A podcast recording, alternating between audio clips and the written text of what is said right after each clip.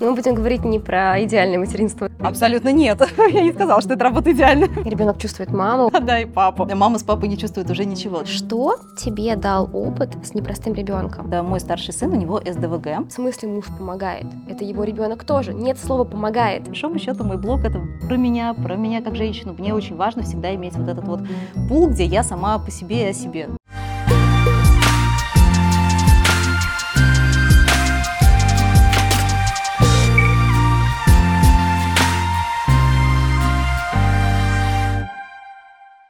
Друзья, всем привет! Меня зовут Сабина Филина. Я блогер, тренер и мама. Моя специализация – это работа с женщинами после родов, но мне хочется помогать женщинам не только как специалист по реабилитации мышц тазового дна. Я хочу разговаривать с другими мамами об их жизни, о том, как они прошли свой путь материнства, поэтому этот подкаст сделан с любовью для всех женщин. И сегодня у меня в гостях Оля. Привет. Привет. Давай познакомимся публично. Так, я блогер, наверное, начну с этого. Это одна из моих любимых профессий. Мама, жена. У меня двое сыновей, одному 7 лет, а другому 11. И, собственно, это, наверное, тоже одна из моих любимых работ, потому что я считаю, что материнство — это полноценная работа, когда ты вовлечен на 100%. Но мы будем говорить не про идеальное материнство, это правда? Абсолютно нет. Я не сказала, что это работа идеальная. Более того, эта работа очень тяжелая и часто она нарушает наши ожидания. Когда мы приходим в это, мы ждем одного, но по факту оказывается, что жизнь куда интереснее, многообразнее и полна сюрпризов. Расскажи, пожалуйста, а чем особенно твое материнство? Здесь э, на самом деле не всегда просто об этом говорить, потому что мой старший сын, у него СДВГ. А для наших зрителей, которые не знают, что такое СДВГ, я хочу у Оли спросить некоторую конкретику, что с ее ребенком, как они узнали, э, как сейчас адаптируется ее сын. Оль, что такое СДВГ? СДВГ переводится как расшифровывается, как синдром дефицита внимания и гиперактивность. Это такое поведенческое расстройство личности, которое характеризуется высокой импульсивностью, э, рассеянной концентрацией внимания и, опять же, обильным движением. Да? То есть такой человек, например, э, постоянно что-то теряет. То есть у нас набор кроксов, набор ручек. У меня даже с собой в сумке сейчас 10 синих ручек, потому что в школу нельзя без ручки. И когда-то их неделю назад их было 20. То есть это, ну, как бы надо приготовиться к тому, что ребенок постоянно теряет какие-то вещи, забывает, где они у него лежат. Затем это полное отсутствие субординации, нарушение понимания иерархии в обществе. То есть все мы понимаем, что нельзя, например, нахамить дорожному полицейскому, или что, например, директор в школе – это авторитетная величина, с которой надо вежливо общаться. Все, кроме детей с СДВГ. Вот. Ну и, наконец, повышенное повышенное движение – это когда человек не может сидеть спокойно. Вот э, человек с СДВГ сейчас сидел бы примерно как-нибудь вот так. То есть на самом деле во взрослом возрасте у меня тоже есть СДВГ. Это наследственная функция, которая передается часто от родителей к ребенку. И на самом деле всегда есть кто-то, как сейчас выяснили ученые, кто стал предшественником в этом ребенке СДВГ. И в нашем случае это 100% я. То есть это вот так вот выглядит. А как сейчас он интегрируется в общество? Он же ходит в обычную школу. Ну, я бы не сказала, что это обычная школа, это частная школа, э, которая в целом расположена к таким детям. То есть там есть возможности, там есть тьютер у класса, там есть индивидуальное внимание и небольшое количество детей в классе. И это вот, кстати, ключевой момент, который помогает ему адаптироваться. То есть когда есть какой-то человек, который смотрит на тебя, да, внимательно с тобой взаимодействует, помогает тебе в какой-то момент остановиться, то есть эти дети не всегда чувствуют, что вот сейчас надо бы остановиться уже. Ну, не надо там посылать директора в попу, ну, надо вот сейчас вот замолчать, да. И есть какой-то человек, обычно это родители, но вот в нашей школе это тьютер, который говорит, так, все, давай на этом мы закончим. Вот. И это очень помогает. Ну и плюс ко всему Ярослав долгое время работал с психологом, это был 9 месяцев продуктивной работы, я считаю, что стоит поискать своего специалиста для того, чтобы помочь ребенку отследить свои поведенческие реакции. То есть это дало свой хороший результат. Поэтому сейчас в классе Ярослав уже не является проблемой первостепенной. Одно время было так, что каждое мое обеденное время начиналось со слов в мессенджере «Ольга, здравствуйте, по-моему, пора забирать Ярослава». Или «Ольга, здравствуйте, Ярослав сидит на лестнице, опять не смог сидеть в кабинете». И кто-то говорит, да, когда-то, вернее, считал, что в 9 лет гиперактивность чудесным образом куда-то испаряется, но на самом деле это не так, конечно. То есть это всю жизнь поведенческая психотерапия, терапия с психологом и общение, соответственно, вот кто-то еще принимает какие-то медикаменты, но мы решили, что мы обойдемся без этой истории, что попробуем все-таки выехать на поведенческой терапии. И поэтому сейчас в целом все намного лучше. Но я вот хотела бы постучать по дереву несколько раз. Момент суеверия в нашем подкасте. Ну вот, потому что очень важно, конечно, встретить тех людей, которые будут готовы заниматься с этим ребенком. Чаще всего вообще из ДВГ, вот сейчас наверняка кто-то подумает, ой, мой ребенок в три месяца что-то как-то больно неспокойно лежит у себя в кроватке. На самом деле СДВГ диагностируется с раннего школьного возраста, потому что до этого момента все дети активные, все дети эмоциональные. То есть э, ребенок не так выделяется в детском садике, но при этом, когда ребенок приходит в школьную систему, где уже важно сесть прямо, ручки вот так, тетрадочки аккуратно, в этот момент он начинает кардинально выделяться среди всей остальной группы. Все дети могут сидеть, и этот сползает под стол. Все дети могут писать, и этот, как правило, СДВГ еще идет в комплекте с какими-нибудь прекрасными дисграфией, дислексией, этот не может или читать, или писать. То есть Ярослав до сих пор пишет так, как будто там врач позавидует любой, собственно, его почерку. И Ярослав, конечно, выделяется в классе до сих пор, у него есть индивидуальная программа, мы специально, в общем-то, да, так договаривались, но это уже не в том смысле выделяется, что он с кем-то постоянно дерется, что он постоянно там как-то конфликтует с учителем, он просто чуть медленнее успевает, потому что у него в голове в этот момент пролетел самолет, проехала красная машина, какой интересный залом на тетради, ого, а где моя ручка, и вот это вот очень сильно такого ребенка дестабилизирует. Поэтому если вы сейчас с малышом, который еще не ходит в школу, думаете, что что-то он у меня быстро бегает вокруг стула постоянно, это еще ни о чем не говорит абсолютно. А, Все-таки диагностировать СДВГ нужно и можно ну, где-то с 7 лет, со школьного возраста. И одна из моих миссий, наверное, да, это мягко рассказывать о том, что на самом деле СДВГ может радикально поменять вашу жизнь и жизнь вашего ребенка, и что нужно знать о том, что вокруг нас есть люди с этим синдромом, и что с этим можно и нужно работать, в свою, в свою очередь. Вот. Так мой старший сын, когда он родился, это был на вид обыкновенный мальчик, но это был очень, как сейчас бы сказали, высокочувствительный мальчик. Этот ребенок родился 11 лет назад, и в тот момент еще никакого просвещения широкого да, не было. И поэтому, когда мой ребенок кричал, а кричал в принципе, только в те времена, не кричал он только тогда, когда он ел, вот когда он кричал, мне все говорили, ну, мамочка, вам надо валерьянку, сыну нужно, ну, там, сделать энцефалограмму, все у него хорошо, ну, значит, перерастет.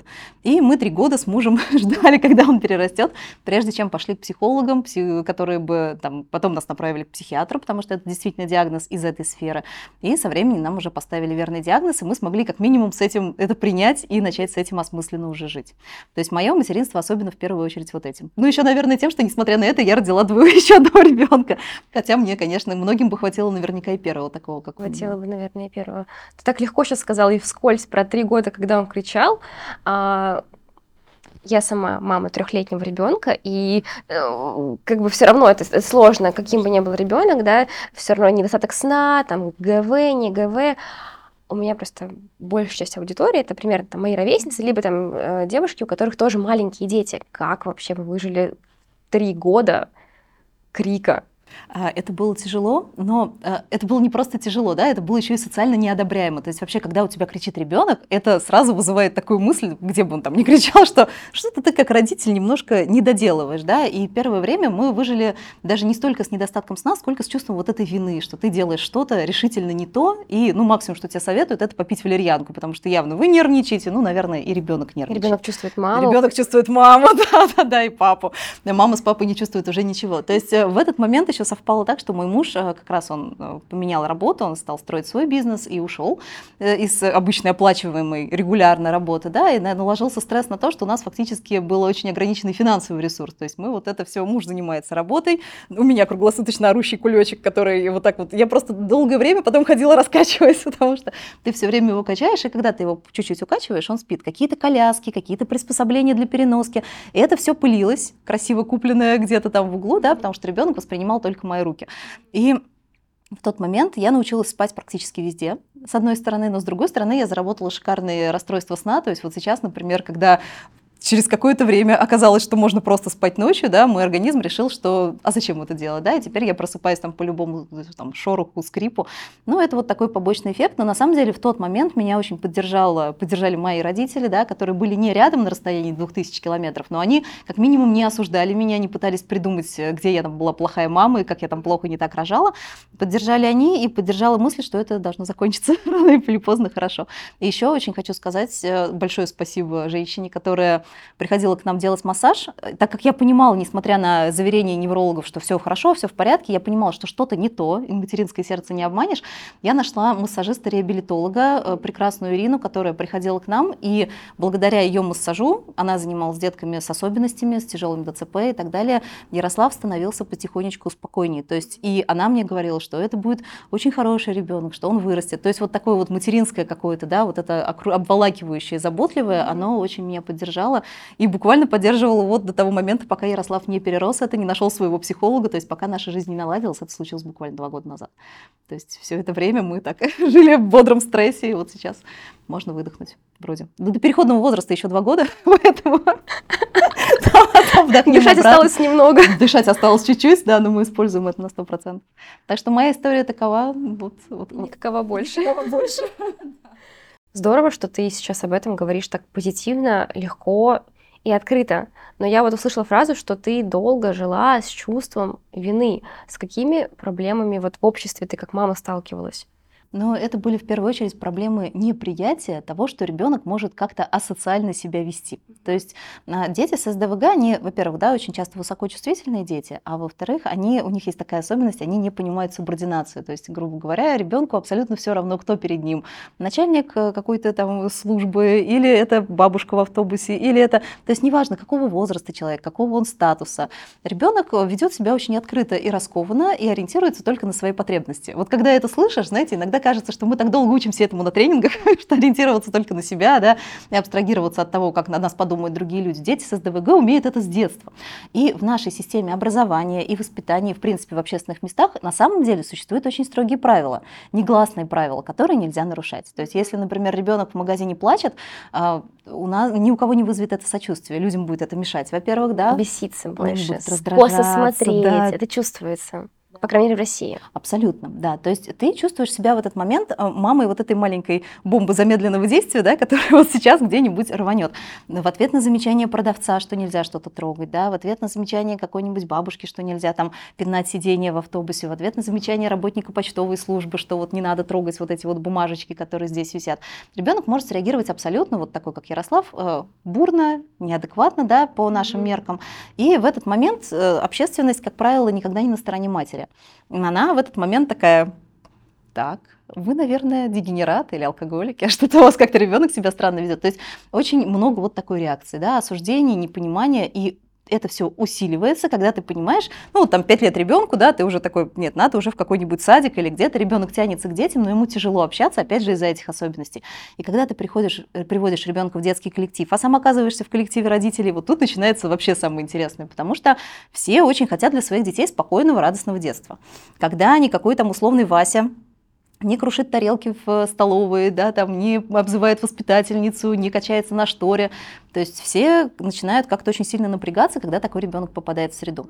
И раньше еще и не было понимания, что, что такое с этим ребенком. Да? Все, конечно же, начинают думать, что ну, наверняка родители, ну что-то они там, может быть, у них... Вот... Ведь от нас часто скрывали детей, с которыми да. что-то не так. Они учились либо дома, ну их не пока, либо в специальных школах. То есть я когда росла, я помню, что в Узбекистане мы почти не видели, ну и даже в России мы не видели детей не таких таких. Я думала, что все дети такие, ну, будучи ребенком.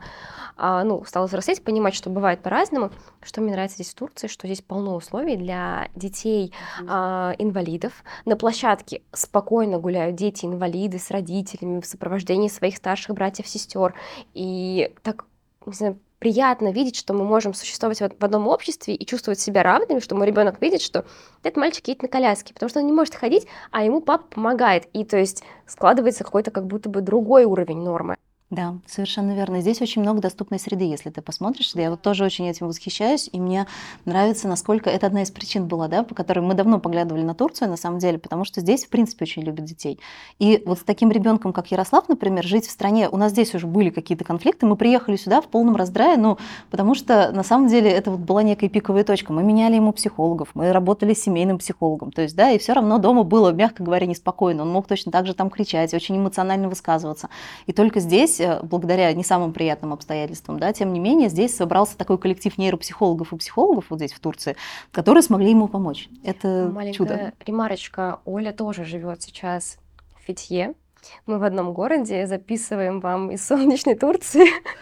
У нас сегодня плюс 29, и вот мы встретились. Очень удачно сложились обстоятельства, что мы как-то и знакомы были, а, да, по соцсетям заочно, и вот мы здесь. Да, и поэтому Турция на самом деле стала той колыбелью, где вот это все было возможно реализовать. И даже если бы, да, не встретили здесь психолог и нейропсихолог, которые помогли Ярославу, здесь встречались прекрасные люди. Когда мы только сюда приехали, был конфликт на детской площадке, Ярослав раскричался, начал, в общем-то, да, там падать на пол и все делать, все, что он обычно делал в таких случаях, ярко выражать свои эмоции. И я, естественно, напряглась, это было буквально вот какое-то время мы здесь были, не больше двух недель. И к нам спешит мужчина, габаритный турецкий мужчина, усатый и такой достаточно внушительного вида. Я, честно говоря, уже автоматически сжалась, понимая, да, что сейчас что-то может быть как обычно. И мужчина несет в руках э, два мороженых, одно мне, одно Ярославу. И, то есть он какое-то время, видимо, наблюдал за нами, подошел вот в киоске в парке, купил это мороженое в лотке и понес нам. И вот он ему, не зная там никакого языка, мы не говорим на одном языке, и вот он э, дает ему это мороженое и пытается его как-то успокоить. Вот этот подход, и в целом, да, да, это было так трогательно. И на самом деле Ярослав, э, Ярослав, который, он в целом, что у таких детей еще интересно, у них очень хорошо развит интеллект, несмотря на вот это вот, это, видимо, природа так шутит, то есть вообще природа, она большая шутница, и у детей, которые не могут управлять своим вот этим спектром эмоций без помощи специалистов, часто прекрасная сообразительность. И Ярослав, моментально успокоившись с этим мороженым, говорит, мама, он хотел нас отравить, чтобы мы молчали. Я говорю, нет, спасибо, Ярослав. Это все, что нужно знать о его представлении. Ну, потому что на самом деле мы до этого сталкивались в основном с агрессией, конечно. То есть, вот, и Ярослав тоже это чувствовал, э, потому, ну, он не мог ничего сделать. То есть обычно, что, знаете, как еще говорят, да, что э, дети с СДВГ, они якобы могут, вот они могут себя взять в руки, да, но они не берут, вы там не воспитали правильно. На самом деле у них вот этот вот ступор, который помогает позволяет людям взять паузу, вдохнуть и выдохнуть и принять какое-то решение взвешенное, да, он у них отсутствует. То есть со временем он может быть натренирован, но базово это очень сложно сделать, Тем но базово он ребенку. очень сильно, да, эмоционирует, и поэтому вот э, как бы видел разные, вот такие были предположения у него здесь впервые. Я представляю твой контраст э, в плане эмоций, когда ты сталкивалась столько лет э, с осуждающими взглядами, а тут ты попадаешь в среду, где снова такая ситуация, и общество поддерживает, как будто бы, да, это очень Невероятно. Сколько раз вы переезжали? Мы переезжали достаточно много раз, э, все время в попытках найти место, где было бы проще и комфортнее жить вот с таким ребенком. На самом деле, да, я еще раз напомню, что у меня их два, младшего вот еще есть, и, э, соответственно, ну, мало было. Вот Ярослава, младший в Петербурге, где мы изначально жили, начал постоянно болеть. То есть у нас там было вот это вот, э, если кто-то был зимой в Петербурге, когда снег, дождь, грязь подсохла, грязь подмерзла, и вот это вот все постоянно надо одеть ребенка в зимний комбинезон, двоих куда-то вывести. У Мирона началась что-то похожее на предастму. И нам педиатры достаточно четко, мы целый год с ними общались, просто раз в неделю, и целый год Мирон кашлял, ему тогда не было еще и года. И нам посоветовали попробовать поменять климат, если у нас есть такая возможность. Мы сначала переехали в коттеджный поселок под Петербургом, где было не так ветрено, потому что дальше было от всех заливов. Какое-то время мы пожили там, поняли, что помогает, но недостаточно. И тогда решили попробовать рискнуть поехать в Сочи. Это был наш первый такой опыт семейного переезда. Мы погрузили все вещи в машину, доехали до Сочи, и еще какое-то какое-то время переезжали там, остановившись в Красной Поляне. Надо сказать, что там как-то жизнь наладилась резко, потому что Ярослав, например, не мог одеваться в несколько слоев одежды, ему все, такие дети очень часто и физически чувствительны, ему мешала залома на одежде под курткой, ему мешала шапка, он все, то есть вот одеть двоих детей и вывести их на прогулку, да, я просто на тот момент, вот сейчас я вешу 60 килограмм, а на тот момент я весила на 11 килограмм меньше, то есть я просто, ну, из последних сил это все делала, и когда мы приехали в Сочи, я сразу стала весить 60, потому что, ну, настолько физической энергии можно тратить на себя. Ну, это мой нормальный вес на самом деле. И когда дети вдруг поняли, что ты можешь зимой выходить на улицу в кофте, да, и в кроссовках, то есть у нас сразу как-то градус проблем уменьшился, да, и поэтому это был наш первый опыт переезда. Мы какое-то время прожили в Красной Поляне, но в любом случае вопрос с Ярославом остался. То есть таким детям нужно где-то учиться, и им очень нужен коллектив, где э, они бы видели нормы, Потому что в семье ты создаешь некие нормы, но это нормы семейные. А вот именно общение с ровесниками, со сверстниками, да, с какими-то авторитетами, которые есть сторонние, не семейные, это тоже очень важно получить. И школы, как правило, не готовы к тому, что к ним в класс приходит ребенок, которого можно короновать как самая главная проблема. Да? Он всех отвлекает, он сидит на полу, он постоянно выходит. Таким образом, в Краснополянской школе мы не прижились. Вот. И, и тогда мы поехали в Турцию. А, слушай, давай вернемся немножечко назад. Вот ты была веселой девчонкой Олей. Нет, ты сейчас веселая девчонка Оля. Это просто так прозвучало. Это правда было так. Прости. Нет, хорошо. Мне кажется, все мы, да, были такими безответственными, ну, слегка, в Да, хорошем смысле, беззаботными, да, беззаботными, лёгкими, да.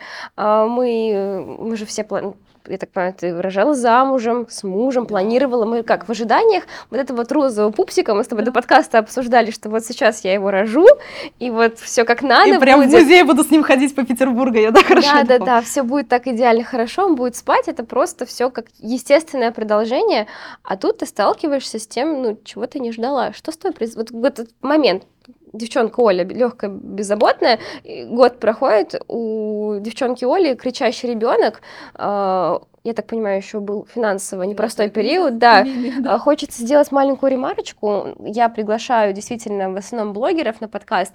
И у многих есть такой стереотип, что если это блогер, то там три няни сидит, и как бы блогер дальше себе сидит прекрасно. Нет, А, Оля стала недавно блогером, и тогда не было всех тех условий, которые вы можете видеть э, за красивой картинкой. То есть вы жили обычной семейной жизнью. Абсолютно обычной в съемной квартире в Петербурге на третьем этаже, без лифта, без бабушек, без нянь. То есть, ну, в такой а, классической ситуации, которую говорят, не приведи Господи, да, то есть, потому что у тебя вот есть один ребенок, один постоянно работающий муж, ребенок постоянно кричит и так далее. И на самом деле это было, это не воспринималось на тот момент как крушение надежд, хотя оно им было, да, в полной мере. Но когда вот, это, кстати, особенность, когда отсутствует сон равномерный, да, и полноценный, ты вообще ходишь как в тумане. То есть, объективно, а, мне было недооценки ситуации, и это, наверное, меня спасло. То есть, мне было настолько важно выжить в этот момент, что я, в принципе, не... Я даже забыла, я вот только сейчас, когда мы начали говорить, да, я, это, воспоминания были похоронены настолько глубоко во мне, вот эти вот ожидания от того, что мы с колясочкой, с мужем такие красивые, вот мы будем дальше ходить в Эрмитаж, а он чуточку подрастет, и мы будем водить его в театр на детские спектакли. Мы пробовали водить его на детские спектакли, честно говоря, вот, но уходили, как правило, до первого антракта, потому что, ну, ребенок там даже вот 15 минут в обстановке, где было еще шумно, э, не мог себя, да, спокойно вести. И поэтому это было как э, попытка, вы знаете, как когда человек под водой там находится какое-то время, и вот какой-то выход в магазин стал событием, выход э, куда-то в одной стал большим событием, потому что это можно было выкроить время, когда он спит, никто не особо не хотел брать на себя ответственность, если он там будет кричать и плакать, да, никто не хотел с ним сидеть. То есть вот какое-то время я жила в том состоянии, когда ты можешь а, просто расплакаться от счастья, потому что ты пошла мусор вынести до дна с двумя руками. Здесь у тебя пакет, здесь у тебя просто рука. И это очень сильно, на самом деле, помогла и помогает мне, видимо, до сих пор ценить то, что у меня есть. То есть, когда люди говорят, ой, у меня вот тут что-то перестало получаться, у меня опускаются руки, а у меня до сих пор вот начинает звучать в ушах крик Ярослава, если честно. Я вот сейчас об этом рассказываю, и я сейчас от этого свободна. То есть, чтобы у меня сейчас не получалось, это все равно лучше, чем то, что у меня было тогда. Ну, то есть, я, наверное, это звучит ужасно, да, и для кого-то. Это, это все равно мой ребенок, я очень его люблю. Вот, и любила, естественно, и была в ужасе от того, что никто не мог мне рассказать, что вообще происходит. То есть, это была еще, да, такая тьма неизвестности, и когда это вообще закончится, ну, закончится вообще. И поэтому, наверное, меня и спас вот этот мой оптимизм и мое желание все равно выходить, выносить этот мусор. То есть, если я могу вынести муссор, пока вот он спит 15 минут там где-то, да, пока Андрей за ним присматривает, я пойду выносить этот мусор и радоваться. У меня, знаешь, аж сердце немножечко замирает. А, Я человек карьерист, мне очень важно изначально было быть реализованной мамой, то есть я думала, так, сейчас я рожу, я буду работать, и я работала, то есть это было не так просто, как казалось, но это был толчок. А Я смотрю на тебя, ты сидишь такая реализованная, прекрасная женщина, да, у которой есть свои проекты, то есть по тебе не скажешь, что ты радовалась вот сейчас в этой точке, что ты радовалась выносить мусор. Что ты вот, ну, в тебе была тогда потребность развиваться, реализовываться? И как, как это было устроено? Это было устроено дичайше, на самом деле. То есть, да, вот смотрите, как это было. А, У меня есть некоторые, были некоторые проблемы с гинекологией, которые, сейчас, извините, но действительно ушли с родами. вот. И когда я родила, у меня были эрозии, да, и то есть было какое-то... Так, это уместно говорить? Можно, пожалуйста, мы можем болтать про тазовое дно, недержание, что Тогда хочешь. Нет, пока рано. Ну вот, короче говоря, у меня были некоторые проблемы по гинекологии, и э, моя мама при таких же условиях не смогла больше родить. Естественно, это давлело надо мной. Вот у меня был такой Ярослав, но мне всегда хотелось двоих детей. И мне вот как-то это была картинка такая идиллическая, которую я, видите, просто неугасимый оптимизм, вопреки тому, что у меня дома уже кричал один ребенок, я не могла остановиться и всегда хотела вот как-то к этому прийти. Ну и плюс ко всему давлению того, что это может не случиться, да, после 30 лет. В итоге мы решились на второго ребенка. Это тоже был абсолютно осознанный, запланированный ребенок, не, не сюрприз. И получилось, что когда у меня родился второй ребенок, Ярослав на тот момент вот так вот бессмысленно кричать перестал, он начал просто материться. ну вот, ну потому что он уже освоил лексику, и у таких детей им очень нравится провоцировать общество, очень часто. то есть вот это вот дома удавалось не обращать внимания, а так как общественность окружающая реагировала просто бурей эмоций, и эти дети такие, вау, вот класс, вот что надо делать. Ну вот, короче говоря, это было прям весело, но беременность на меня нашло какое-то вот это блаженство, когда ты просто принимаешь все как есть, вот, и в итоге я родила Мирона, который просто как дар богов оказался абсолютно спокойным, полной противоположностью Ярослава, спал всегда и везде, обожал коляску, любил быть у Андрея на руках, уезжал ко всем бабушкам, ну, не потому что ему было это, а просто ему, прям, правда, очень нравилось. То есть он до сих пор очень прекрасный ребенок, спокойный, находящий со всеми общий язык. И вот когда я поняла, что, ну, тем не менее, это младенец.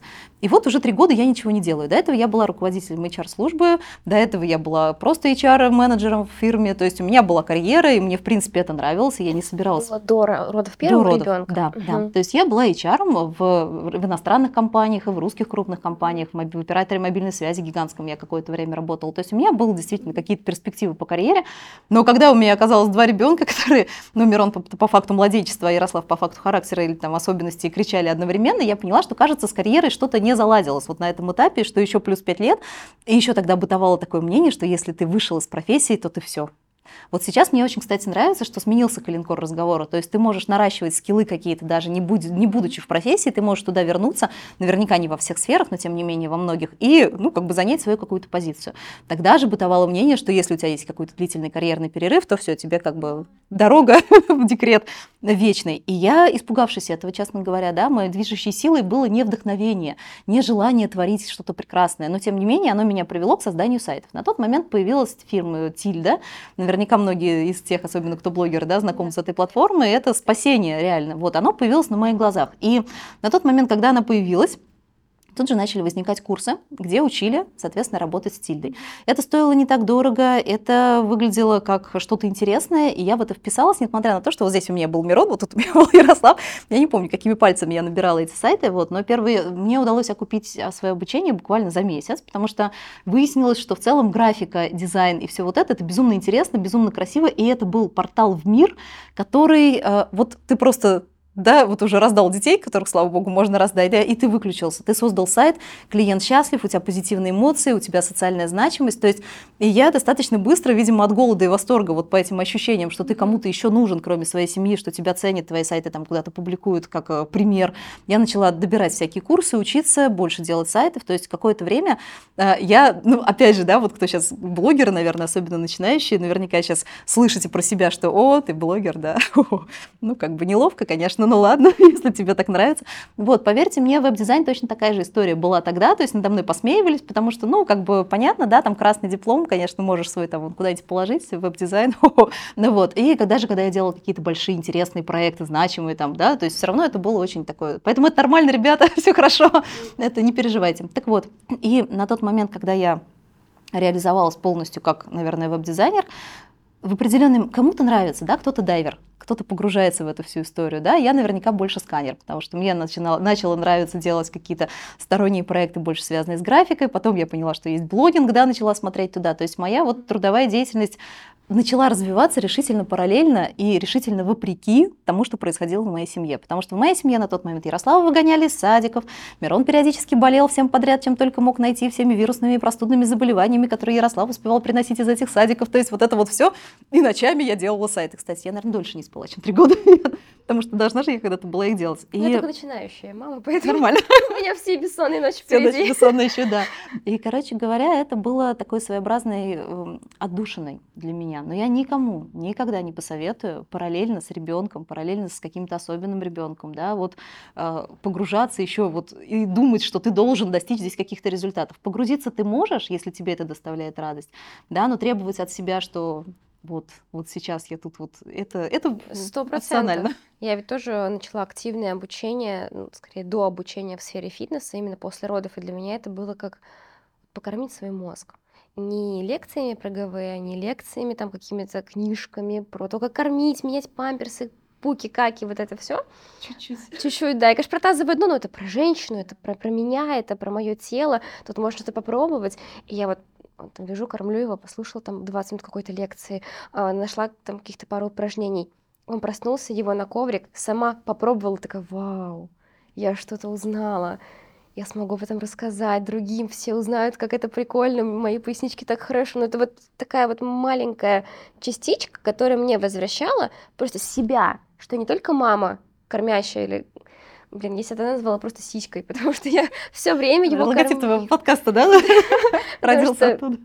Ну, наверное, что-то типа того это тяжело, а вот эти моменты, они прям возвращали. Без этого я бы не выжила, я бы не смогла не работать, потому что я, я бы потерялась. Мне тяжело представить, что я сижу в декрете и не работаю. А, а кто я? Что это мои внутренние да. страхи? Нет, я их очень разделяю на самом деле. Просто я говорю, первые три года мне было не моргнуть, а потом, когда я немножко проморгалась, я поняла, что моя карьера куда-то уплыла, да, и все мои достижения, скорее всего, сгорели, как мне тогда казалось. И вот видишь, я тоже, да, срочно начала грести в сторону того, чтобы обрести какую-то новую опору, вопреки даже каким-то обстоятельствам. Но на самом деле это было, наверное, лучшее решение, потому что именно это, вот я вообще принцип этот, который, когда ты наращиваешь свои скиллы какие-то, да, не забрасывая предыдущие, то есть HR мне помогает, например, нанимать каких-то людей для курсов и для интенсива, и в целом вот этот блок психологии, он очень сильно помогает работать с людьми, которые там был. Э, сайты, веб-дизайн и вообще вся эта графика, она помогает мне красиво делать и оценивать, насколько, да, хорошо получилось. Вот даже откуда когда... такие красивые истории садился. это, это все отсюда. я тренд на, на тильду. тренд на тильду, да, видишь, как было тоже, видимо, было что-то интересное. Ну, потому что на самом деле это очень многое дало. И после этого, когда я поняла, что немного я выгораю от этого уже, что сайты уже не дают мне столько восторга, столько какой-то эмоции, я купила себе камеру и начала учиться снимать. То есть какое-то время я... И тут как раз я была в Красной Поляне. Это небольшой поселок в горах, где проходила Олимпиада. То есть там достаточно много красивых локаций, достаточно много аутентичных производств. И меня стали приглашать на всякие проекты поснимать. То есть я не снимала профессионально и супер круто, да, но я снимала атмосферно-душевно, пользуясь какими-то простыми достаточно базовыми историями, которые хорошо выглядят, если ты это знаешь, как это применить. И, соответственно, у меня появилось достаточно большое количество клиентов, я начала вести им блоги. Параллельно с этим Ярослава выгоняют из школы, значит, Мирон там периодически где-то откуда-то падает, занимается активно спортом. То есть моя карьера и мое материнство, они всегда вот с тех пор идут как-то очень рядом, да, но я изо всех сил стараюсь не пересекать. То есть в моем блоге не про моих детей. Они там есть, конечно, и периодически они там встречаются, но по большому счету мой блог это про меня, про меня как женщину. Мне очень важно всегда иметь вот этот вот пул, где я сама по себе и о себе. То есть дети это классно, да, я их очень люблю, муж это здорово, он там тоже периодически есть, но есть место, где я это я и только я. Ты знаешь, когда у меня ребенок стал взрослеть, я тоже поняла, что мне уже неинтересно постоянно его показывать. То есть вот он растет, он перевернулся, да, да. он пополз. Ну, э, ты в этом живешь, и невозможно это отделить, а потом происходит эта сепарация, ему сейчас три, я, дай бог, его два раза в неделю покажу в сторис. Это не значит, что его в моей жизни нет, он постоянно со мной, но просто мне уже неинтересно фокусироваться на его вот, ну, жить там его новыми словами, приколами. Это мы проживаем внутри нашей семьи, нам весело, нам прикольно, но я не буду бегать уже с камерой и все снимать. То есть я в блог выхожу, смотрите, я сделала тренировку, а, я тут э, сделала себе уклад, потому что это я, э, э, это моя жизнь. И знаешь, вот тут ты сказала, что у тебя в блоге нет детей. Я хочу очень смешно срулить на тему мужа, потому что когда я только подписалась на тебя, а, я не сразу поняла, что у тебя есть дети, потому что я видела очень часто мужа в трусах. Извините. Мы, мы вчера ездили на турецкую фабрику, где шьют нижнее белье, потому что, мне кажется, из этого нужно что-то сделать интересное, потому что у меня есть супермодель, которая может это рекламировать. На самом деле муж в трусах, да, это тот человек, который никуда не срулил, несмотря на то, что в нашей жизни появился Ярослав, абсолютно вот такой, какой он появился, да, для мужчин это всегда очень трудно, и я знаю очень много историй, когда мужчины такие, нет, не может быть вообще это. Нет, я, я не хочу в этом участвовать. И это, их можно понять. Мужчины очень структурные, они очень четко понимают субординацию. Для них человек, который может маленький человек, который им там может сказать, да иди ты вообще отсюда, я не хочу там с тобой разговаривать, это не так, как для женщин, немного обидно, а это практически личное оскорбление. И то, что Андрей сумел как-то, да, в этом всем найти все равно свою родительскую функцию и как-то с Ярославом наладить отношения, я считаю, что он вообще большой молодец. Ну, а по поводу трусов, это просто как бы человеку жарко, поэтому в Турции. Вот так он с ноября примерно по апрель в моем блоге куда меньше интересного контента, если честно. Вот, вот уже вот-вот закончится эра. Ставить шутку, что мне кажется, я твоего мужа в трусах вижу чаще, чем своего. И тут специфика работы, то, что сидишь в Инстаграме, тут чей-то муж в трусах, Труса. и не мой. Не, ну, ну да, вот это на самом деле оказалось каким-то великим триггером, и причем э, население наше девичье четко делится на две категории. У одних точно так же дома ходил дедушка, и из поколения в поколение передавался навык ходить в трусах по дому, да, для кого-то это некая недопустимая норма, которая вот попирает просто какие-то моральные основы, и вокруг этого все время очень много разговоров. Меня очень забавляет на самом деле эта история, потому что, ну, видно, да, кто о чем думает, кто куда смотрит, вообще-то там кроме мужа в трусах есть еще я при полном Ну, параде. похихикать можно, потому что необычная картина. Знаешь, что заметила?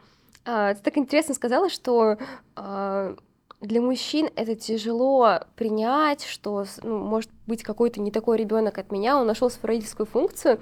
А Мне немножечко это сейчас так странно слышать, потому что как будто бы наше поколение, ну, не поколение, не знаю, Ну, тебе 26, правильно? 26. Да, ну мне вот, соответственно, на 10 лет, да? Чуть-чуть Ну, или 11. ну, это получается Да, поколение, поколение. какое-то. А, или я попала в такую просто тусовку людей, как-то вовремя себя окружила такими людьми, где а, из каждого утюга кричат, что в смысле муж помогает. Это его ребенок тоже. Нет слова помогает. Как, в смысле он нашел свою родительскую. Вот. Э, Вот это первый раз, когда мне об этом грустно. На самом деле, ты права абсолютно. да. Интересную штучку я заметила. Это такое счастье, что сейчас те, кто даже там на 7, ну, Андрею 40, да, получается, там те, кому около 30, а мои знакомые какие-то, да, с кем я сталкиваюсь по работе и по жизни, они функционально полноценные папы. То есть это, ну, в смысле, полноценный папа, извините, полноценный родитель, да, то есть человек, который тоже несет ответственность за этого ребенка. А среди моего окружения, вот моих ровесников, такого повально не встретишь. То есть они, как бы, знаете, как некоторые шутят, даже с кем мы об этом это обсуждали, перед сном приведите мне детей, я их поглажу по головке, поцелую в лобик и поди-поди отсюда с маменькой. То есть это какая-то проблема. Я очень надеюсь, что сейчас, вот я действительно наблюдаю за более молодыми отцами во всех смыслах, да, что они очень вовлечены. Можно увидеть папу со слингом, можно увидеть папу с коляской, папу, который остался с детьми без проблем на пять ночей, пока мама сгоняла, да, куда-то отдохнуть. Это такое счастье, это так круто. Я подсовываю Андрею эти ролики, я показываю ему этих детей и родителей, потому что он периодически говорит, слушай, а может третью? Я говорю, так, слушай, подожди, значит, экзамен на отцовство, кто должен вставать к ребенку ночью? Не, на самом деле, вот с Ярославом там было просто э, живи или умри, да, то есть выживи или нет, и поэтому он вовлекся против воли То абсолютно, есть, да. это- ваша семья сейчас не выглядит как патриархальная. Ну, по крайней мере, со стороны. Я не знаю, что происходит внутри, но со стороны а, как будто бы вы оба включены. И вот вы такие современные, такие Это а. Вот, вот. Мне хочется спросить, как вы пришли от того вот э, формата отношения, когда мама это жена, это мама, это все, все, все ребенок, а мужчина я работаю и как бы вечерами, этого. да, и вечерами целую ребенка в лобби, когда пяти лет с ним не разговариваю. Вот действительно это случился такой переход. Он случился во многом благодаря тому, что да, была необычная такая ситуация, когда ему пришлось в это вовлечься и переосмыслить многое о себе. Но здесь, наверное, лучше бы рассказал Андрей. Я просто вот по факту вижу, да, что это закончилось достаточно позитивно в нашем конкретном случае. И второй момент наверняка сыграло то, что мне как раз, как и тебе, никогда не хотелось останавливаться в вопросах карьеры. Да? То есть а, было одно время такой тренд, не знаю, застали вы или нет, ведические женщины. Это женщины, которые ходили в юбках без трусов, собирали энергию земли и направляли ее на мужа, Было чтобы 18. у тебя вот, ты прям погранично. Не было просто мужчины, перед которым Можно было ходить без трусов в юбке.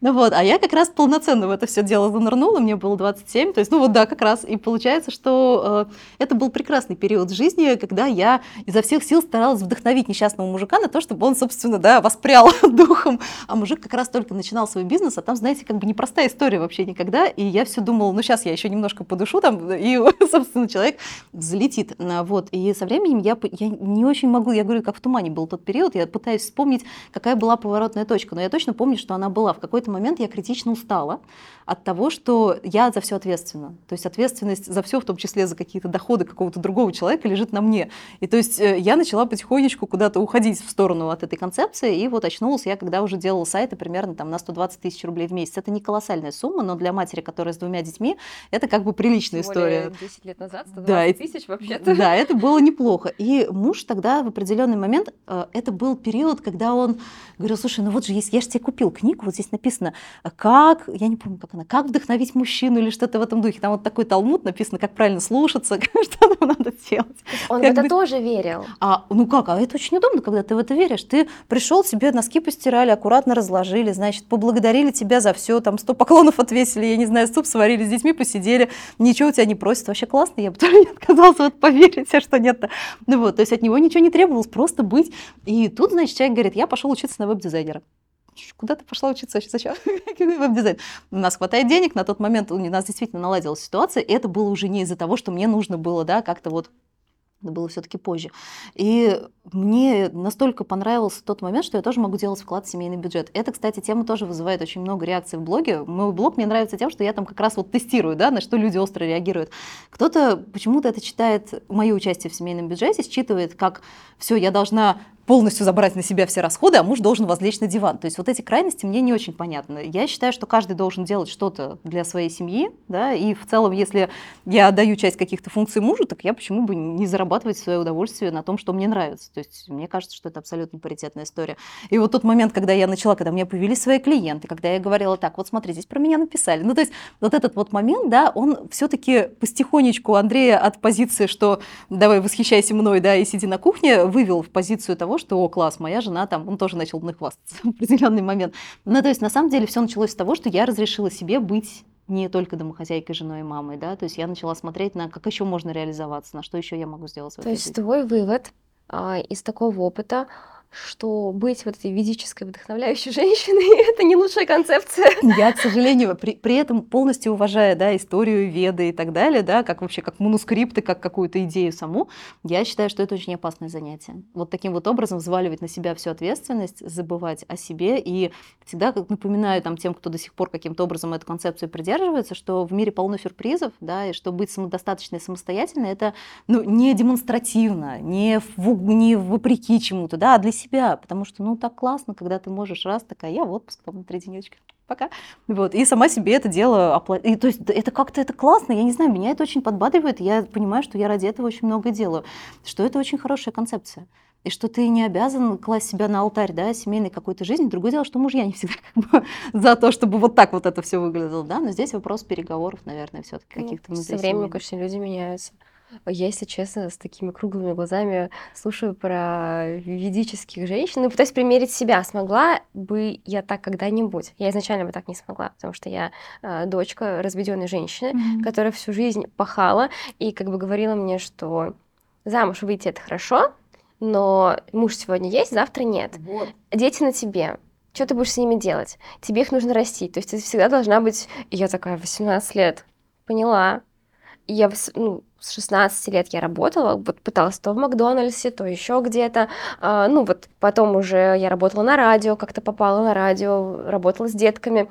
И вот все эти слагаемые помогли мне уже, привели меня к блогу, блог, проекты. И пошло-пошло-поехало. Я сейчас думаю, так, нет, меня воспитывали, что сегодня есть, завтра вот, нет. Смотри, я тебе сейчас буду возражать как ведическая женщина. Ну зачем вы программируете такие ужасы, да? Ну это я шучу сейчас, конечно, да, но на самом деле мы как взрослые люди должны понимать, что в любом случае может случиться абсолютно разные ситуации, что он там э, куда-то, он может куда угодно деться, э, до, до самых печальных случаев, да, начиная от каких-то более позитивных историй, когда он просто встретил новую любовь. То есть э, ситуации могут быть абсолютно разные, и иметь возможность в этом не потеряться и в целом чувствовать себя спокойно, не тревожно. Это же круто, мне кажется. Ну, такой, да, подход уже. Ну и плюс, знаешь, такая вот эта вот изюминка есть в этих всех ведических историях. Женщины, которые это пропагандировали, я не очень следила за мужчинами, мне как раз вот этого женского тогда э, амбассадоров этого движения хватало, они очень напряженно работали, как я сейчас понимаю. То есть, будучи блогером сейчас, я понимаю, что даже выпускать какие-то посты, да, писать книги, э, каким-то образом просвещать аудиторию, готовить какие-то лекции, марафоны, это вот столько работы. То есть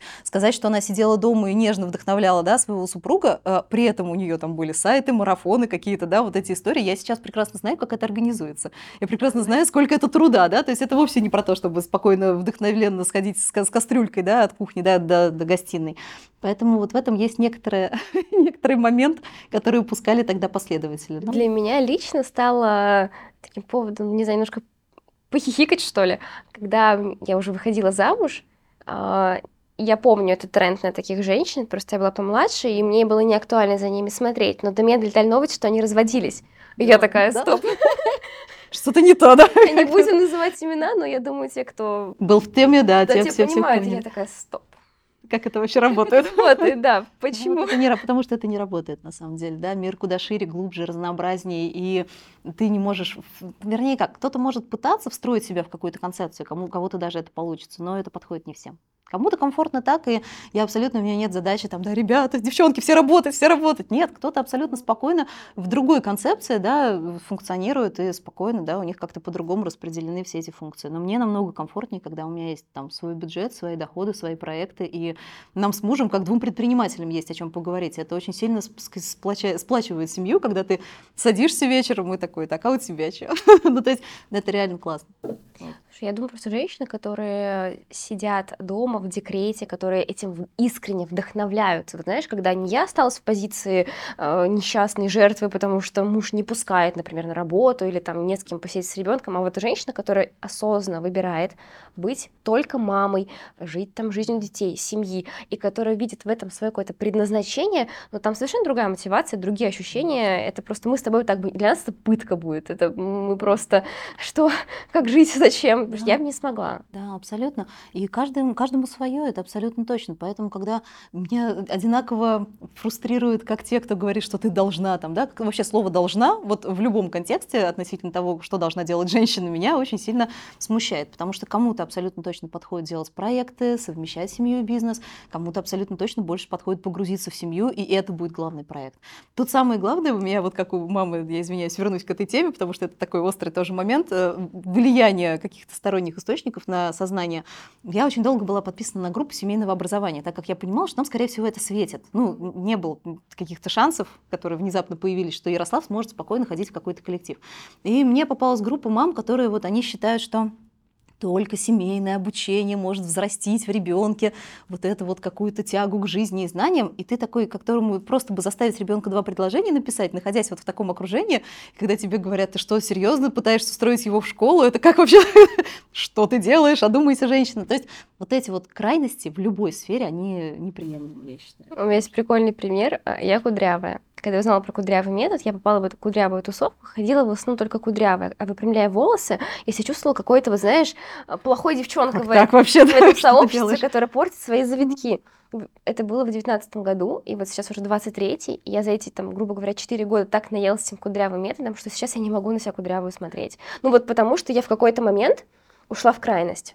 И теперь моя психика такая, так, мы покупаем там, не знаю, все средства для укладки и будем делать себе другие укладки, потому что я больше, я, я устала быть вот в этих рамках. И так работает, ну, в любом. Абсолютно. Ты любом, должна быть конечно. такой мамой, такой женщиной, такой женой. А, я очень вдохновляюсь, честно говоря, такими женщинами, которые, знаешь, могут дома навести уют, а у них так все такой порядок везде, вот крупа крупи. Да, все баночки подписаны, да, пыли нигде нет. Да, Я своем. Да. Они еще так вкусно готовят, они знают, как вот на кухне орудовать.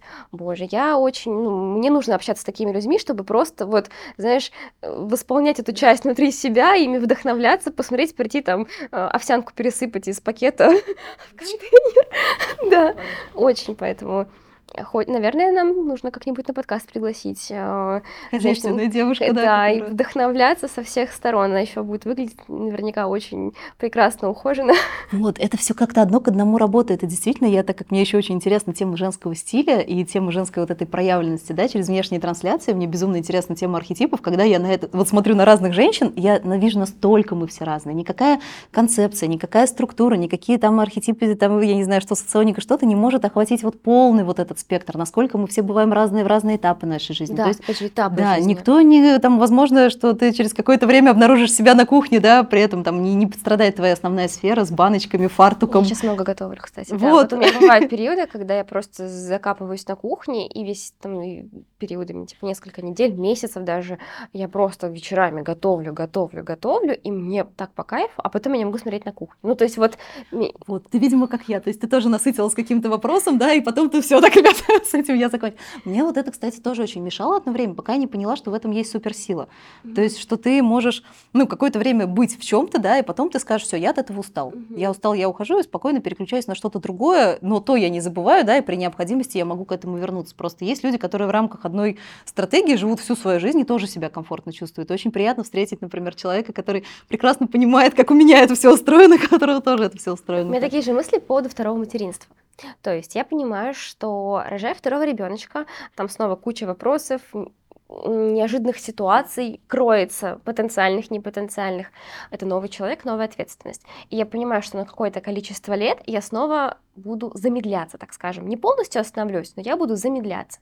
Вот. И принимая решение, я даю себе полный отчет. Просто первый раз ты такая вся блаженная беременная, ты вообще не понимаешь, что будет происходить. Я часто про это говорю, что я я была очень наивная, но в приятном смысле, потому что я отходила всю беременность вот так вот. Порхала, порхала, порхала, порхала и припорхала. Здрасте. Потом обалдела, но это другой вопрос. Но с другой стороны, зачем было 9 месяцев не порхать, когда можно было порхать? Вот, и планирую вторую беременность порхать. Надеюсь, что я буду порхать. Но я понимаю, что потом я припорхаю, в конце концов.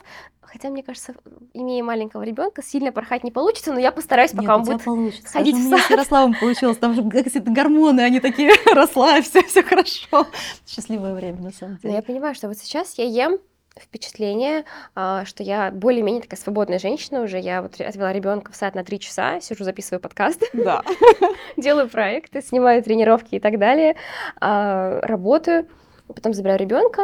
И вот знаешь, а, рожая второго ребенка, я понимаю, что я, я снова это захочу. Вот сейчас я наемся. Я, я недавно была в Европе одна. Я- это был Париж, Португалия, ну вот, Евро- да, в общем, несколько стран. Это было прекрасно. Но через пять дней я такая, «А где мой сыночек? Где мой муженечек? Я очень соскучилась. То есть мне нужно наесть этих впечатлений, куда-то поездить. а, мне нужно насытиться работой, мне нужно насытиться ну, именно в моем плане силовыми тренировками, потому что после родов ты занимаешься там около года, полутора, эти такие больше коррекционные, тазовое дно, осанка, а сейчас мне хочется прям вот всю свою энергию плеснуть вот в силовые тренировки, я сейчас снимаю как раз таки силовой клуб, а потом я хочу туда нырнуть, когда придет время, моя психика такая, так, тут мы наелись, теперь мы снова идем быть сиськой. Но это же круто на самом деле. Мне кажется, что вот в этом как раз, когда ты от осознанности это делаешь, от наполненности, от того, что ты как-то находишь баланс в этих историях, вот от таких женщин веет особым таким вот шармом, да, человека, который понимает, что он хочет, когда это не какие-то спонтанные, да, обстоятельства, из которых ты выгребаешь, а когда ты вполне осознанно баланс держишь между насыщенной какой-то социальной жизнью и погружением в материнство. То есть это очень вдохновляет на самом деле всегда. Я хотела тебя спросить, а что тебе дал опыт а, с непростым ребенком? Вот тебе как женщине. Мне как женщине, наверное, он дал понимание, что понимание и принятие, во-первых, да, в целом. То есть э, в такой ситуации, если нельзя смири- сказать, что я смирилась в, в значении опустила руки и вообще, да, вот все, горя на огнем. Нет, я смирилась в том смысле, что не на все я могу повлиять. То есть мне очень полезно оказалось, я вообще всю жизнь считала, как отличница, да, как человек, который там вот всегда выше, сильнее, быстрее, что мне подвластно вообще все. И вот эта наивность, которая была на этапе рождения первого ребенка, да, что да сейчас, а оно не решается. Ты так, оно не решается. Ты так, оно не решается. И потом оказывается, что это ну, на всю жизнь будет с этим человеком, и что человеку надо учиться с этим жить, а показать ему этот пример должна ты. То есть и в этот момент ты принимаешь тот факт, что да, это будет так. И что ты уже, да, и это как же еще бывает, да, у нас же есть такое, что вот у Пети, вот там, например, уже там красный диплом в три года по флейте, да, а Вася, Васенька говорит на английском. А тут ты должна принять тот факт, что твой ребенок будет, ну как бы вот как будет.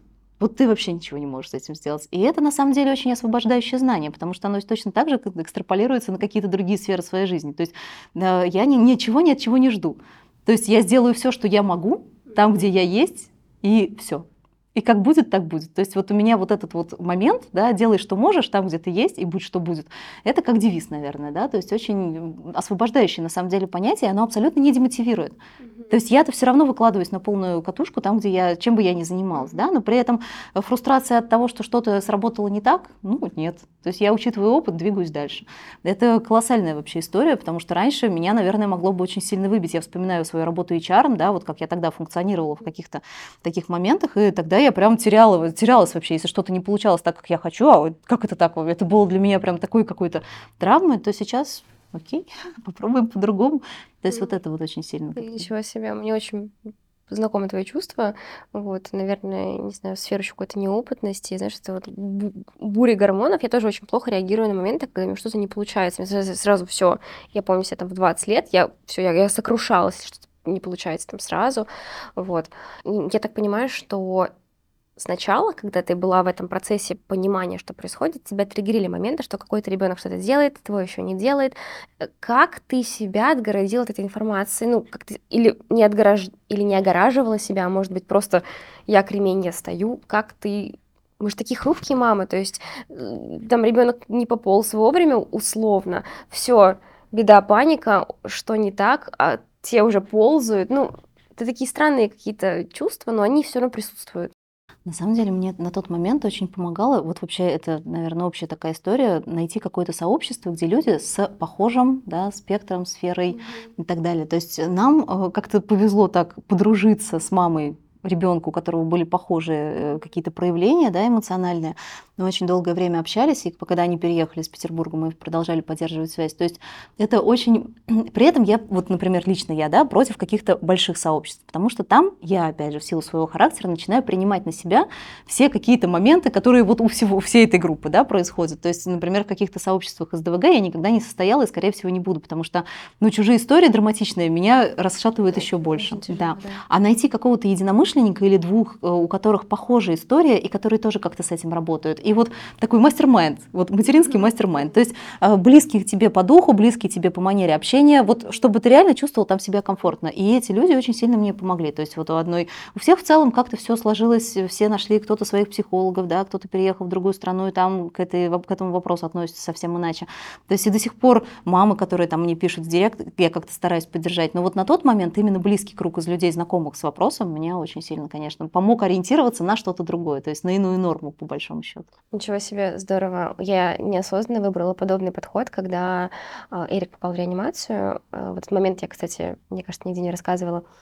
И нас определяли уже в патологию. Меня вместе с ним. До этого я лежала как бы после родовом. И вот нас определяют и предложили вариант частной палаты, либо с кем-то лечь. Вот, и тогда мы с мужем обсуждаем, я понимаю, что, с одной стороны, наверное, мне будет хорошо с кем-то общаться, а с другой стороны, если там ситуация будет хуже, я же видела всех этих деток в кювете, я буду просто есть, и мне так плохо, а я буду сейчас есть впечатление там о чужой истории, там, если это будет лучше, я буду сравнивать своего ребенка, буду чувствовать себя очень ущербно в этот момент, либо если там будет хуже, я буду все это перенимать на своего ребенка, да. Поэтому мы приняли решение, что мне конкретно там, пока мне фигово, пока ничего не понятно, мне нужно быть одной э, в отдельной палате, и благо уже есть, да, WhatsApp и э, интернет и так далее, можно было просто ставить телефон на видео, звонить маме, трендить с мамой, трендить с мужем, трендить со свекровью, то есть просто, да, да, общаться с людьми, с которыми мне нужно общаться, там, с психологом поговорить, вот, а потом уже э, я искала какие-то единичные случаи, тоже конкретных женщин, с кем можно было тет-а-тет поговорить немножечко, а, но не погружаться и не идти а, вот в сообщество, где была гипоксия тоже у деток, потому что там вот, ну, от последствий нулевых до вот таких. И ты можешь себя раскачивать весь этот год, пока он взрослеет, примеряя любые исходы. Поэтому, да, сообщество, они с одной стороны помогают, а с другой стороны... Очень дозированно и аккуратно нужно, да. да. Особенно если ты эмпатичный вот человек, то тебя это угу. может еще сильнее раскачать абсолютно. Да, мне очень тяжело, я когда вижу какие-то истории, когда кто-то болеет, там, типа, детки болеют или э, даже что-то происходит с мамой, там, с любым человеком, я смотрела, знаешь, попадается, ты да. погружаешься, проваливаешься в историю, и все такое, боже, нет. А Инстаграм понимает, что тебя это триггернуло, и, и следующий рилсы только про это. А, и нет, мне так нельзя себя раскачивать просто, потому что произойти может всегда все что угодно, вот когда столкнусь, тогда разберусь. А просто так сидеть себя качать на этих эмоциональных качелях по поводу ребенка, своего здоровья, там, здоровья мужа, бабушки, дедушки, можно не вот. жить реальную жизнь. Да, я вот тоже придерживаюсь того мнения, что вообще социальные сети в этом смысле это такой момент триггерный, да, то есть мы смотрим там или на очень успешных людей, и Инстаграм действительно ведь хорошо понимает эти алгоритмы, то есть когда ты начинаешь следить за какой-то семьей, которая там вот вся такая идеальная, прекрасная, тебе потом еще 50 таких семей подкидывает, и ты начинаешь думать, что у всех же все идеально, а у тебя муж, например, ребенка на руки не берет, а вот это вот это вообще вот вообще тут вот вся семья просто как один организм, а у тебя вот тут он третий день на работе пропадает. Ну то есть это действительно раскачивает еще сильнее, поэтому вот социальными сетями я прямо за всех сил призываю всех быть аккуратными, несмотря на то, что это как бы моя основная деятельность, но нужно очень четко фильтровать, что я, например, как блогер, все равно ты несешь что-то позитивное скорее, да, потому что ты тоже не хочешь там людей как-то расстраивать, и поэтому из-за этого получается такая классная цветная картинка, где все радостно скачут по лужайке, да, то, что там четыре двойки принес один человек, человек, э, там нос разбил другой человек, это все как-то остается за кадром, и в целом, да, это искажает восприятие и может кого-то травмировать. Слушай, ты сегодня затронула такую тему, а, наверное, будет последняя сегодняшняя тема. Я задам очень неудобный вопрос, если позволишь. Конечно. А, ты Интересно. а, муж тебя спрашивает, когда за третьим? Или пойдем ли мы за третьим? Мне хочется спросить. Вот смотри, с какой целью вопрос? Обычно есть такое мнение, что чем старше дети, тем меньше хочется рожать снова. Вот. И как вообще люди соглашаются внутренне, когда это не залетная история, что получилось, уже, ну, как бы мы рожаем там, либо не рожаем. Вот а именно когда осознанный подход, вот у меня там есть двое взрослых детей, и я там, иду или не иду за третьим ребенком. Какие у тебя мысли по этому поводу, если это не секрет? Нет, это не секрет, и очень интересно будет произнести их вслух, потому что я их думаю сама с собой достаточно часто, да, и мысли эти ходят от момента, что у меня только все наладилось, до, до момента, что когда еще, если не сейчас. То есть действительно, когда мне 37 лет, и это такой возраст, когда идеально, ну, наверное, да, вот как мне кажется, я понимаю, что кто-то рожает и в 50, и сейчас медицина абсолютно позволяет это сделать, но мне хочется посвятить еще часть своей жизни каким-то другим навыкам и профессиям, и я понимаю, что мне надо, ну, выбрать и подумать, да, хотя я уже могу представить, какие могут быть дети, да, вот э, разный спектр у меня есть перед глазами, причем свои собственные, не каких-то там, да, сторонних людей, и когда я понимаю, что, возможно, мне придется, ну, лет на 5, на 7, вот как с Ярославом получилось, отказаться от какого-то активного социума, потому что таких детей, ну, все равно трудно брать с собой в гости, там или куда-то, даже в этих вопросах, от какой-то активной работы. То есть у меня не так все настроено, что может функционировать без меня. У меня до сих пор очень большая часть моих увлечений, да, каких-то есть во всех проектах я начинаю понимать, что я, я, я не готова, я слишком, я еще слишком молодая, нет, я уже слишком взрослая. То есть действительно есть вот эти качели, и когда, мне кажется, вот оптимальным э, рожать ребенка, допустим, да, когда у тебя остается еще кто-то говорит, что надо сначала все сделать, да, там построить карьеру, дом, там, я не знаю, что сад, и потом уже приводить туда детей. А мне кажется, что если бы вот у меня задалась карьера, например, какая-то, то есть вероятность, что я бы вообще без детей ну, оказалась в определенный момент, потому что мне очень интересно и нравится делать всякие проекты. Короче говоря, у меня вот такой вот внутренний монолог да, в голове постоянно крутится. И с одной стороны, дело в том, что кроме мужа ведь э, про третьего спрашивают еще еще два человека, которым очень хочется маленького братика или сестричку. Иногда там семейный вечер превращается в какие-то странные разговоры из серии, что а вот, вот там нянчил сегодня вот там сына директора школы, вот это так классно, они такие маленькие, мягкие, это так, ну то есть вот какая-то пропаганда идет в принципе со всех сторон. То есть, и, конечно, стоять стеной одной очень трудно. Поэтому нет э, гарантии, что я не появлюсь в твоем подкасте через год, как мама многодетная, еще с одним ребенком, и рассказывать буду о том, как совмещать карьеру и материнство взрослое. Вот. Но на самом деле для меня это очень вопрос открытый до сих пор. А вот внутреннее женское, вот знаешь, откинув все, э, представим, что есть все идеальные условия, вот, вот именно твое, а они есть. В том-то и дело, что все идеальные условия есть, потому что, ну, действительно, это... Ну, здесь все-таки диалог какой-то. Вот все вот эти противоречия, которые создают диалог, вот именно твое внутреннее женское. А, ведическое. Ведическое. Так, ну все. Сейчас. Да, значит, я не знаю на самом деле. Дело в том, что мне, вот опять же, интуитивно кажется, что есть женщины, абсолютно созданные для материнства, да, при этом неважно, как они с карьерой своей обращаются, а есть женщины, которые очень, ну, как бы, это, они могут выполнять эту роль, да, и прекрасно могут ее выполнять, но в то же время, выбирая, они все-таки осознанно пойдут в сторону какого-то образования психолога, например, да, или вот я в ВГИК хочу давно поступить. Ну, то есть мне ближе все-таки подход, что я свою материнскую функцию реализовала, да, и так. если вот, э, то есть у меня не вызывает, я знаю, что люди есть, которые вот при виде малыша, они испытывают там прилив умиления, и вот ручки, пальчики, мне это все очень нравится, но я себя в этот момент не представляю мамой, которая опять не выспалась, которая опять катит, ну то есть у меня, я сейчас не буду рассказывать, чтобы никого не отговорить, вот, но, но у меня сразу в голове рисуются вот эти картины моего материнства, одно из которых было очень странное, а другое очень счастливое на самом деле, да, и я понимаю, что какое бы оно ни было, мне сейчас немного интереснее все-таки другое такой-то как будто бы пройденный этап, и есть э, выбор, потому что ты эту функцию, не функцию, некрасивое, некрасивое слово. слово, но тем не да. менее, это свое предназначение материнское, да, я его реализовал. То есть у меня есть э, какие-то результаты в этом разнообразного, прямо скажем, толка, но тем не менее, и я и буду ее реализовывать дальше. То есть чем старше дети, тем там еще, знаете, какая история, вот у кого совсем маленькие малыши пока, иногда кажется, что они вообще никогда не вырастут, да, что это всегда будет какой-то огукающий комочек, а потом у тебя появляется человек, который прочитал, например, «Властелина колец» и очень хочет обсудить, вот почему там экранизировали не ту сцену. Или, например, ребенок, который говорит, я хочу быть э, оператором квадрокоптера, да, вот, отправь меня на уроки, я хочу учиться, я буду там зарабатывать деньги, я тебя буду снимать, я там вот давай так, и потом целый день мне там что-то рассказывает и показывает уже третий день. То есть у тебя появляются дома какие-то личности, и мне кажется, что лично мне вот по моему складу характера намного интереснее с подросшими детьми. То есть я сейчас испытываю огромное удовольствие. Я вообще не испытываю какого-то напряжения, когда мы вчера там поехали на эти турецкие фабрики, и Мирон там валялся по всем этим тюкам, и его тискала абсолютно вся эта фабрика. Потом он рассказывал, какая ткань мягче, какая же. То есть мне вот это интересно. Мне не столько было, честно говоря, интересно, когда они были малышами, чем когда сейчас у них появляются, проклевываются вот эти свои сферы интересов, свои таланты, ты ходишь на какие-то... Это настолько другая вселенная, Миша, это мурашки, Мне тоже... я понимаю, что вот, вот ради этого я тогда вот, а когда он огукающий комочек, я как достаточно такой человек, который все-таки все равно пытается что-то проконтролировать в этой жизни, да, когда у него болит животик, а я не знаю от чего, когда он там плачет, а чего он вообще плачет. Ну, то есть, а когда сейчас тебе человек подробно рассказывает, почему он не будет мыть посуду, потому что сейчас не моя очередь вообще, да, то есть у тебя вообще другая вселенная. Вообще другая вселенная, да, то есть ты можешь сказать, пожарь милый картошку, пожалуйста, ты мне.